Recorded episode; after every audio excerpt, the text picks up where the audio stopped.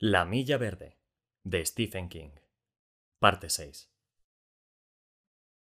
Cuando yo tenía 18 años, mi tío Paul, a quien debo el honor de mi nombre, murió de un ataque al corazón. Mi madre y mi padre me llevaron a Chicago para asistir al funeral y visitar a unos cuantos parientes paternos a quienes aún no conocía. Estuvimos fuera casi un mes. En cierto modo, fue un viaje agradable, necesario y entretenido pero por otra parte fue horrible. Yo estaba profundamente enamorado de la mujer con quien me casaría dos semanas después de cumplir los diecinueve. Una noche, cuando mi añoranza por ella era como un fuego descontrolado en mi corazón y en mi cabeza. De acuerdo, de acuerdo, también en mis cojones. Le escribí una carta que parecía interminable. Volqué todo mi corazón en ella, sin releer los párrafos ya escritos por temor a que la cobardía me impidiera seguir. Pero no me detuve, y cuando una voz en mi cabeza me dijo que sería una locura enviar una carta semejante, que estaba poniendo mi indefenso corazón en sus manos, me negué a oírla con la imprudente indiferencia de un niño por las consecuencias de sus actos. A menudo me pregunté si Janice habría guardado aquella carta, pero nunca me atreví a interrogarla al respecto. Lo único que sé es que no la encontré cuando registré sus pertenencias después del funeral, aunque, naturalmente, eso no significaba nada. Supongo que si nunca se lo pregunté, es porque temía que aquella carta ardiente significara menos para ella que para mí. Tenía cuatro páginas, y creí que nunca escribiría nada tan largo en mi vida, pero ahora, mirad esto. Con todo lo que llevo escrito, el final aún no está a la vista. Si hubiera sabido que la historia se prolongaría tanto, no habría empezado. No tenía idea de la cantidad de puertas que puede abrir el simple acto de escribir, como si la vieja pluma de mi padre no fuera una pluma, sino una extraña variedad de llave maestra. Quizá el mejor testimonio de lo que digo sea el ratón, Willy, el del barco de vapor, Cascabel, la mascota del pasillo de la muerte. Hasta que empecé a escribir esta historia, no me di cuenta de lo importante que era él. Sí, él la forma en que parecía buscar a Delacroix antes de que éste llegara, por ejemplo. Creo que la idea no se me cruzó por la cabeza, al menos conscientemente, antes de empezar a escribir y recordar. Lo que quiero decir es que no me di cuenta de lo lejos que debía remontarme para hablar de John Coffey, o de cuánto tiempo tendría que dejar en su celda a un hombre tan grande que sus pies no solo sobresalían de la cama, sino que colgaban hasta llegar al suelo, no quiero que lo olvidéis, ¿de acuerdo? Quiero que lo veáis allí, mirando el techo de su celda, llorando en silencio y cubriéndose la cara con las manos. Quiero que oigáis sus suspiros que temblaban como sollozos, sus ocasionales gruñidos desgarrados. No eran los sonidos de angustia y arrepentimiento que a menudo oíamos en el bloque E, gritos agudos con vestigios de remordimiento, al igual que sus ojos húmedos, parecían ajenos a la clase de dolor con que estábamos acostumbrados a tratar. Soy consciente de que lo que voy a decir parecerá ridículo, pero no tiene sentido escribir una historia tan larga si uno no va a atreverse a contar la verdad oculta en lo más profundo del corazón. Bien, en cierto modo, era como si John Coffey sintiera pena por todo el mundo, como si experimentase un sentimiento demasiado grande para calmarlo. A veces me sentaba a su lado y le hablaba, como hacía con todos los demás. Creo que ya he dicho que hablar era nuestra función más importante, de modo que a menudo conversaba con John Coffey e intentaba consolarlo. Creo que nunca lo conseguí, y una parte de mí se alegraba de que sufriera, ¿sabéis? Creía que merecía sufrir. Incluso estuve tentado de llamar al gobernador, o pedirle a Percy que lo hiciera, al fin y al cabo era su maldito tío, no el mío y solicitar un aplazamiento en la ejecución. Todavía no deberíamos freírlo, me decía. El crimen aún lo hace sufrir demasiado, le remuerde la conciencia, se remueve en sus entrañas como un palo filoso. Dele otros noventa días, señor. Permite que se castigue a sí mismo como nosotros jamás podremos hacerlo. Es a ese John Coffey a quien quiero que mantengáis en un rincón de vuestra mente, mientras continúo la historia donde la dejé. A ese John Coffey tendido en el camastro, al hombre que tenía miedo de la oscuridad.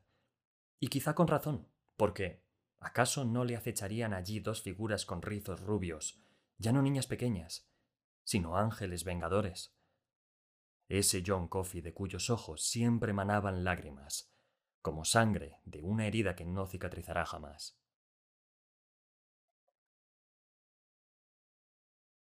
De modo que el cacique se frió y el presidente se marchó, al menos al bloque C, que era el hogar de la mayoría de los 150 condenados a cadena perpetua de Cold Mountain. En el caso del Presi, su cadena perpetua solo duró 12 años, pues en 1944 lo ahogaron en la lavandería de la prisión. Claro que no fue en la lavandería de Cold Mountain, pues nuestra penitenciaría se cerró en 1933. Supongo que a los internos no les importaba demasiado. Como dicen ellos, una pared es igual a otra, y la freidora era tan mortífera en su nuevo cubículo como lo habían sido en el almacén de Gold Mountain. Volviendo al Presi, alguien lo empujó de cabeza en una tina de líquido para limpieza en seco y lo sostuvo ahí. Cuando los guardias lo rescataron, prácticamente no quedaban rastros en su cara. Para identificarlo, tuvieron que tomarle las huellas digitales. Quizá le hubiese convenido terminar en la freidora, aunque entonces no habría tenido esos doce años de gracia, ¿verdad? Sin embargo, dudo que haya pensado en ellos durante su último minuto de vida, mientras sus pulmones intentaban aprender a respirar exitol y lejía. Nunca cogieron al que lo mató. Para entonces, yo estaba en el correccional de menores, pero Harry Terwilliger me escribió. Le conmutaron la pena sobre todo porque era blanco, pero al final obtuvo su merecido. Yo lo veo como un largo aplazamiento de la ejecución que finalmente caducó. Cuando el Presi se marchó, tuvimos una época tranquila en el bloque E.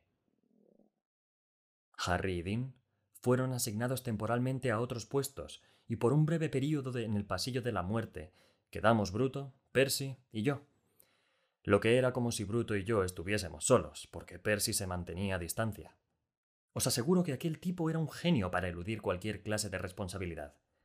De vez en cuando, solo cuando Percy no estaba por allí, los muchachos venían en busca de lo que Harry llamaba una buena charla.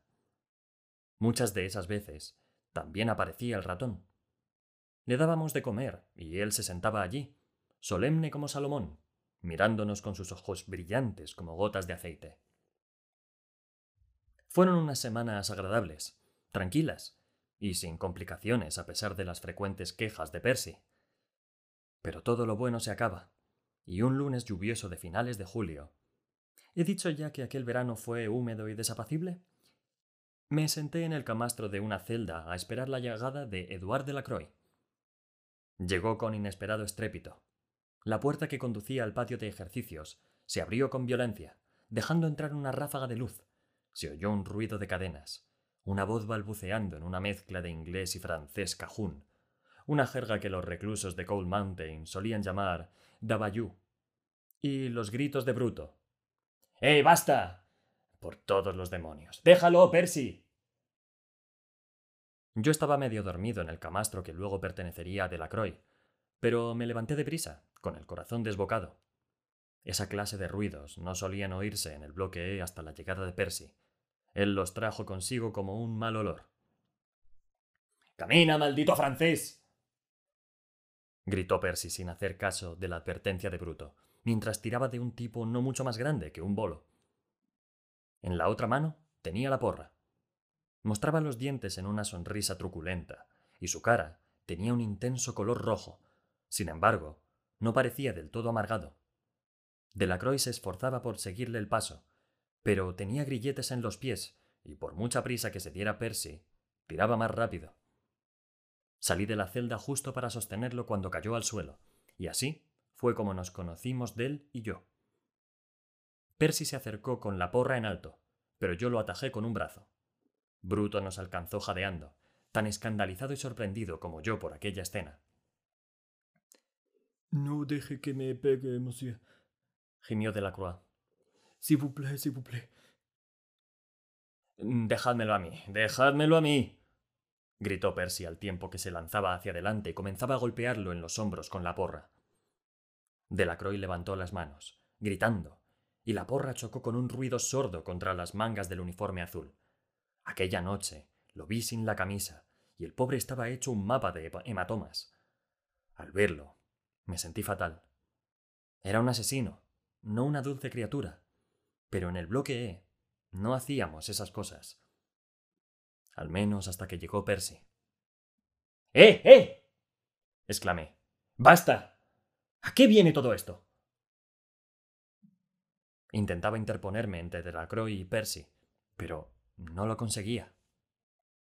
Percy seguía sacudiendo la porra a un lado de mi cuerpo y luego al otro. Tarde o temprano me daría un porrazo en lugar de a su presa, y entonces estallaría una buena, fueran quienes fuesen sus malditos parientes. No sería capaz de contenerme, y era muy probable que Bruto se uniera a mí. A veces pienso que ojalá lo hubiéramos hecho. Eso habría cambiado algunas cosas que pasaron después. ¡Maldito maricón! ¡Te enseñaré a no tocarme, asqueroso cabrón! ¡Pum! ¡Pum! ¡Pum! Delacroix gritaba y le sangraba una oreja. Dejé de intentar escudarlo. Lo cogí por un hombro y lo empujé dentro de la celda, donde cayó sobre el camastro. Percy me esquivó y le dio un último golpe en el culo, algo así como la guinda del pastel. Entonces Bruto lo cogió de los hombros. Me refiero a Percy, y lo arrastró por el pasillo. Cerré la puerta de la celda y eché el cerrojo. Luego me volví hacia Percy, debatiéndome entre la incredulidad y la furia. Percy ya llevaba varios meses con nosotros, el tiempo suficiente para que todos hubiéramos aprendido a detestarlo, pero aquella fue la primera vez que me di cuenta de que estaba totalmente fuera de control. Se quedó mirándome, no sin cierto temor. En el fondo, era un cobarde. Nunca tuve la menor duda al respecto pero confiado en que sus relaciones lo protegerían. Y en eso tenía razón. Supongo que habrá gente que no entienda cómo era posible después de todo lo que he dicho de él. Pero esa gente conocerá la Gran Depresión solo por los libros de historia. Aquello era mucho más que una frase de libro, y cuando uno tenía un empleo fijo, hermano, era capaz de hacer cualquier cosa para conservarlo. Para entonces, Percy había palidecido bastante, pero sus mejillas seguían teñidas de rubor y el pelo, habitualmente peinado hacia atrás con brillantina, le caía sobre la frente. ¿A qué viene todo esto? pregunté. Nunca se ha pegado a un prisionero en mi bloque. El maldito maricón intentó tocarme la polla cuando bajábamos del furgón, dijo Percy. Se lo merecía y volvería a hacerlo. Lo miré, demasiado asombrado para hablar. No podía imaginar ni siquiera al homosexual más degenerado de este mundo de Dios, intentando hacer lo que Percy acababa de decir. El traslado a una celda del pasillo de la muerte no solía poner cachondos ni a los reclusos más pervertidos. Volví a mirar a Delacroix, que estaba acurrucado en el camastro y se cubría la cara con las manos para protegerse. Tenía esposas en las muñecas y una cadena entre las piernas. Luego me volví hacia Percy. Vete de aquí, dije. Hablaré contigo más tarde. ¿Piensa escribir un informe sobre esto? Porque si lo hace, puedo redactar mi propio informe, ¿sabe? No quería escribir ningún informe, solo quería que desapareciera de mi vista, y se lo dije. El asunto está cerrado, concluí.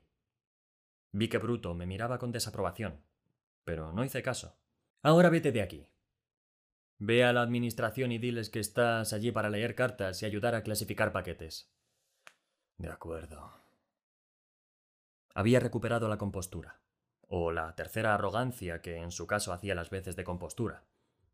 Se apartó el cabello de la frente con las manos blandas, blancas y pequeñas, las manos de una niña, y se acercó a la celda. Delacroix lo vio, y se encogió aún más en el camastro, balbuceando en una mezcla de inglés y francés macarrónico. Todavía no he terminado contigo, Pierre, dijo. Entonces, una de las enormes manazas de Bruto cayó sobre su hombro, y Percy dio un salto. Sí que has terminado, le espetó Bruto. Ahora vete, esfúmate. No me das miedo, ¿sabes? dijo Percy. Ni un poco. Volvió la mirada hacia mí. Ninguno de los dos me asusta, pero lo hacíamos. Se notaba en sus ojos, tan claro como la luz del día, y eso lo volvía aún más peligroso. Un hombre como Percy nunca sabe qué va a hacer un minuto después, un segundo después. Lo que hizo entonces fue volverse y caminar por el pasillo con pasos largos y arrogantes. Había demostrado al mundo lo que era capaz de hacer cuando un francés esquelético y medio calvo se atrevía a tocarle la boya, por todos los santos, y abandonaba victorioso el campo de batalla.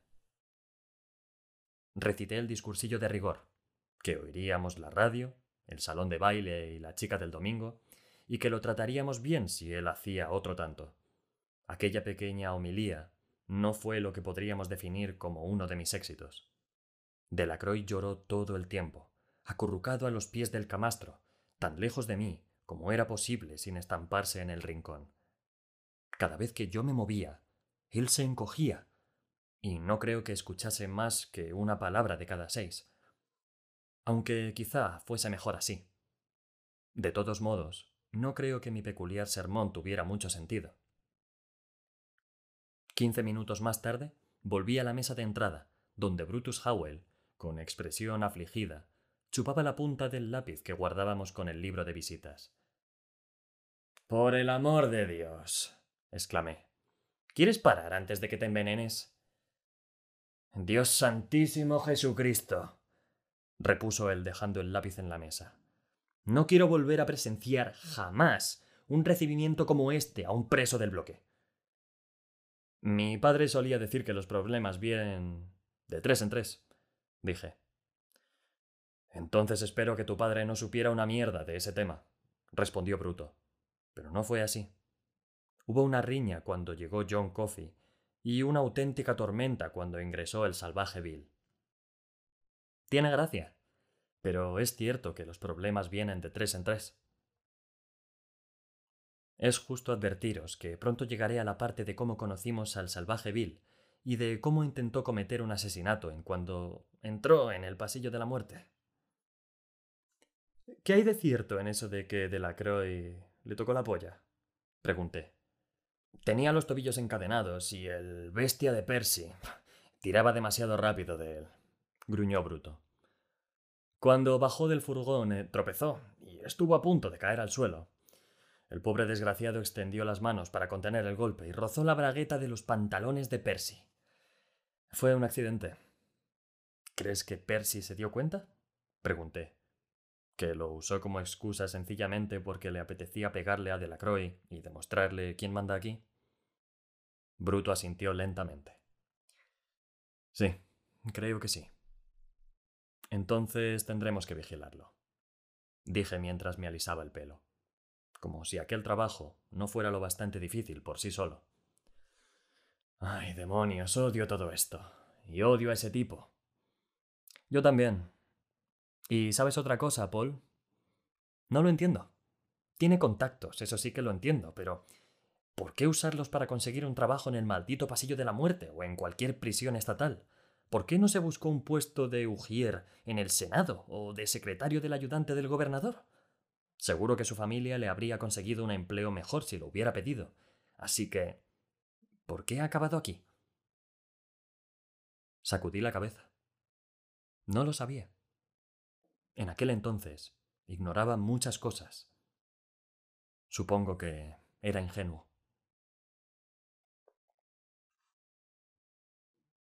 Después de aquel incidente, las cosas volvieron a la normalidad, al menos por un tiempo. En los tribunales del condado, el Estado se preparaba para llevar a juicio a John Coffey, y el sheriff de Trapingus, Homer Cribus, restaba importancia a la posibilidad de que una multitud vengadora se tomara la justicia por sus manos y le hinchase al acusado. No es que aquello nos importara.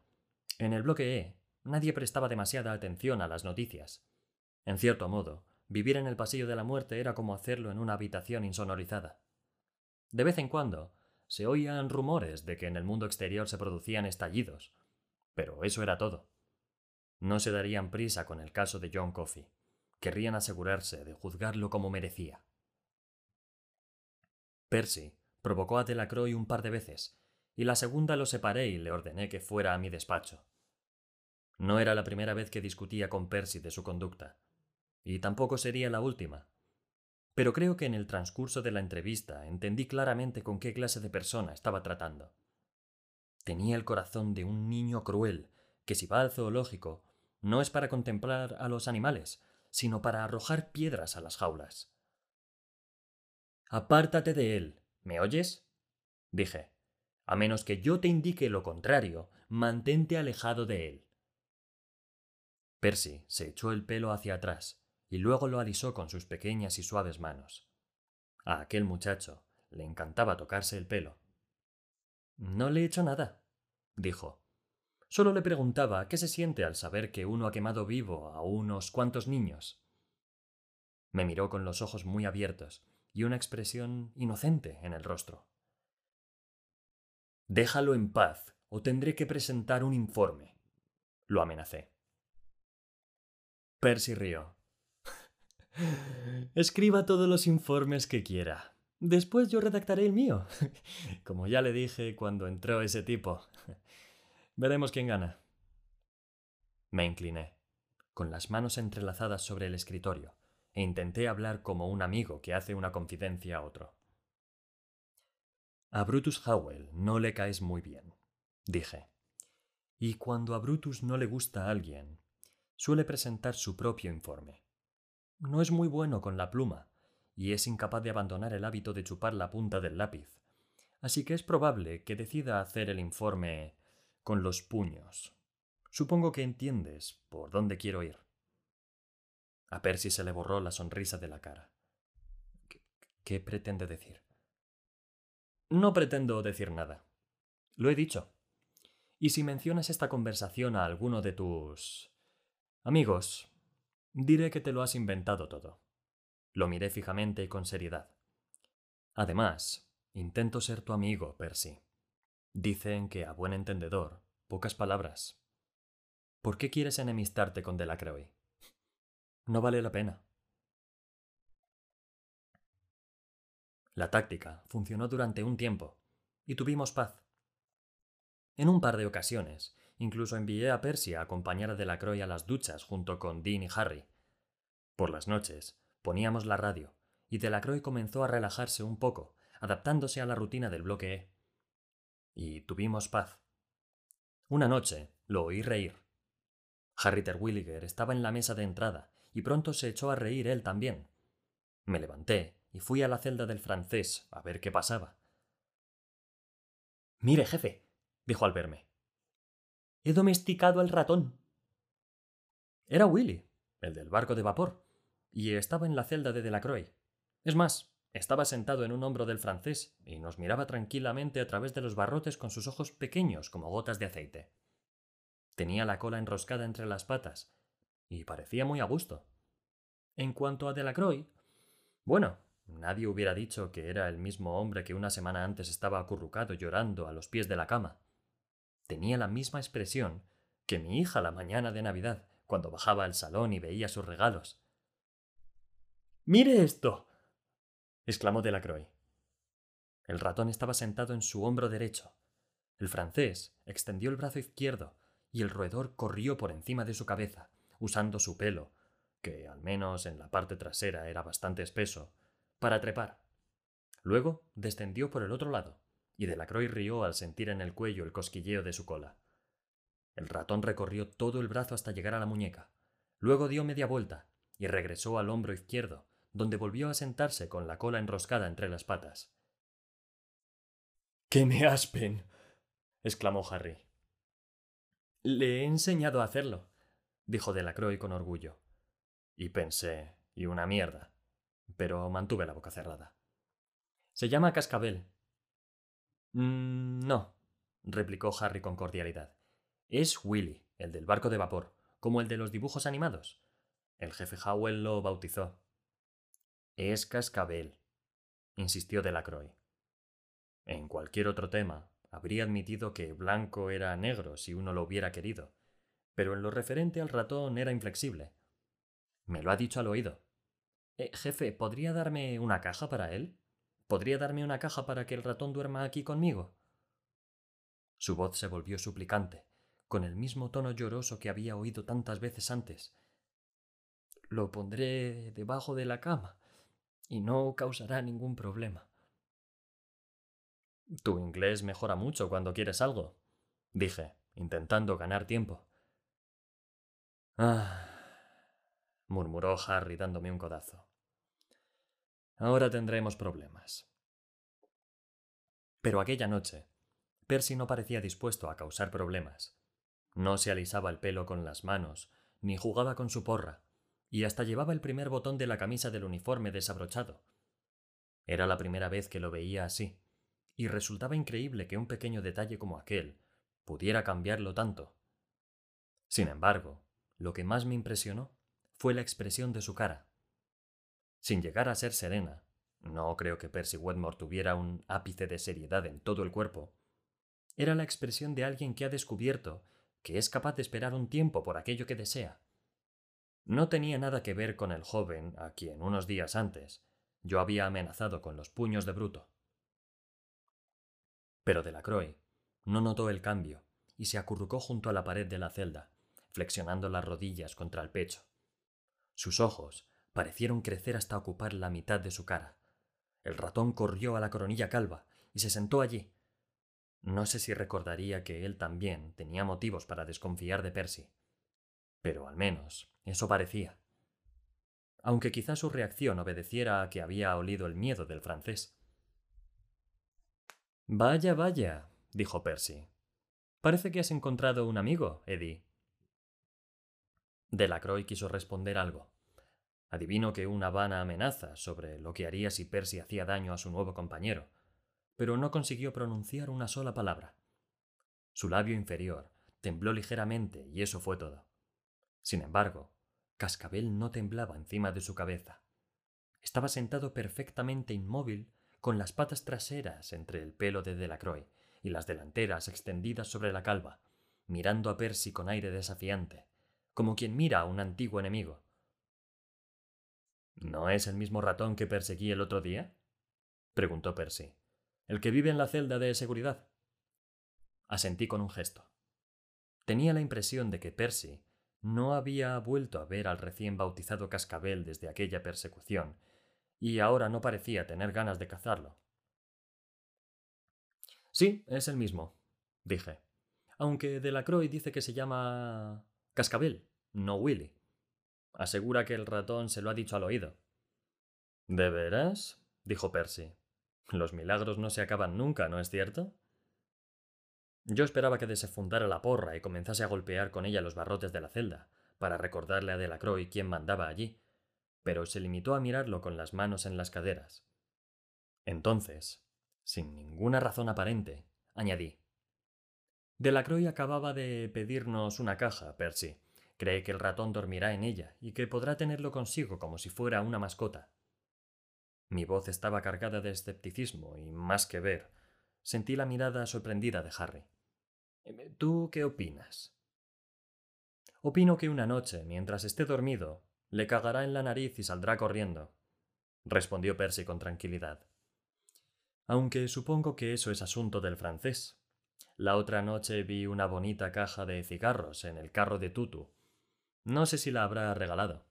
Tal vez pida cinco centavos por ella, o incluso veinticinco. Esta vez miré a Harry y vi que estaba boquiabierto. No era exactamente como el cambio que había experimentado Ebenezer Scrooge la mañana de Navidad, después de que los fantasmas se ocuparan de él, pero se parecía bastante. Percy se acercó a la celda de Delacroix y metió la cabeza entre los barrotes. El francés se encogió aún más. Juro que de haber podido, se habría fundido con la pared. ¿Tienes cinco centavos o quizá veinticinco para comprar una caja de cigarros, capugante? preguntó. Tengo cuatro centavos, respondió Delacroix. Y los pagaré por una caja si está en buenas condiciones, si le bon. Haremos un trato, dijo Percy. Si ese viejo chulo desdentado está dispuesto a venderte la caja de corona por cuatro centavos, robaré un poco de algodón de la enfermería para forrarla. Haremos un auténtico Hilton para ratones. Se volvió hacia mí. Tengo que escribir un informe sobre Bitterback, Paul. Dijo. ¿Hay plumas en su despacho? Sí, desde luego, respondí.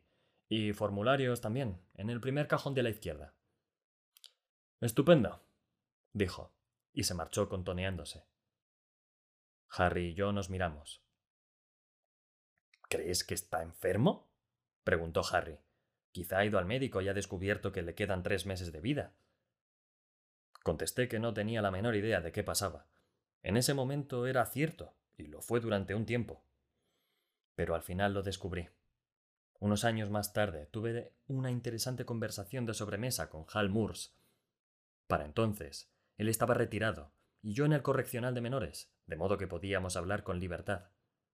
Fue una de esas comidas en que uno bebe demasiado y come poco, así que la lengua se suelta. Hal me contó que Percy había ido a quejarse de mí y de la situación general en el pasillo de la muerte. Había sido poco después de que Delacroix ingresara en el bloque y Bruto y yo evitáramos que lo matase a golpes. Al parecer, lo que más había molestado a Percy fue que le dijera que desapareciese de mi vista. Creía que un hombre emparentado con el gobernador no debía ser tratado con semejantes modales. En fin, Moores me contó que intentó contener a Percy todo lo que pudo, pero que cuando comprobó que el tipo estaba dispuesto a utilizar sus contactos para que me amonestaran y trasladaran a otra parte de la prisión, lo llamó a su despacho y le dijo que si dejaba las cosas como estaban, él mismo se ocuparía de que tuviese un papel protagónico en la ejecución de Delacroix. Lo pondría junto a la silla. Yo estaría a cargo, como de costumbre, pero los testigos no se enterarían. Para ellos, Percy Wedmore sería el maestro de ceremonias. Moores se había limitado a prometerle lo que ya habíamos acordado antes, pero Percy no lo sabía. Aceptó cejar en sus empeños para que me trasladaran, y la atmósfera del bloque E mejoró. Aceptó incluso que Delacroix conservase a su viejo enemigo como mascota. Es sorprendente la forma en que algunos hombres cambian con el incentivo apropiado. En el caso de Percy, el alcaide Moore solo tuvo que prometerle que podría matar a un pequeño francés calvo.